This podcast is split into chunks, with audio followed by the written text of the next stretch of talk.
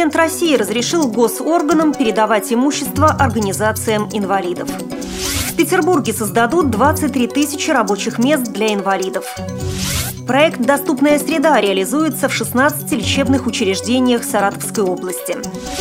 В народный контроль вести обратились руководители областной организации Всероссийского общества слепых. Далее об этом подробно. В студии Наталья Гамаюнова. Здравствуйте. Владимир Путин разрешил госорганам и муниципалитетам передавать общественным объединениям инвалидов в безвозмездное пользование имущество, которое было закреплено за ними в течение пяти лет. Соответствующий документ размещен в банке нормативных и распорядительных актов. Это касается и организаций, созданных общероссийскими общественными объединениями инвалидов.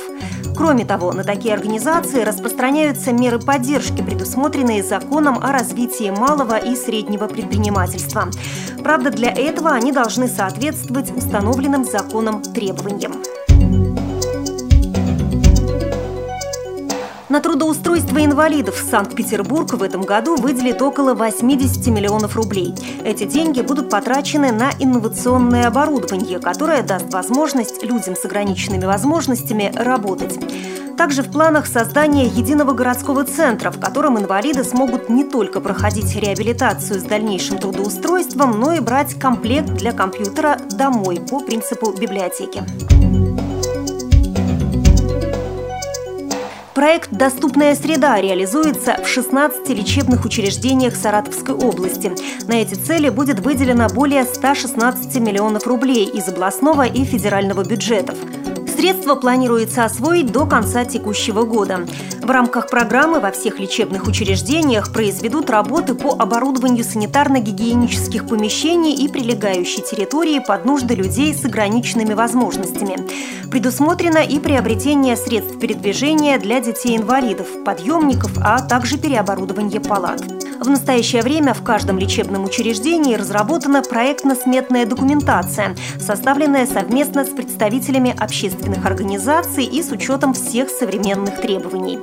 Областная офтальмологическая больница является комплексным модельным объектом. На ее базе будут реализованы все мероприятия по адаптации среды к нуждам людей с ограниченными возможностями. В народный контроль вести обратились руководители Ярославской областной организации ВОЗ. Сейчас в городе проживает более тысячи инвалидов по зрению.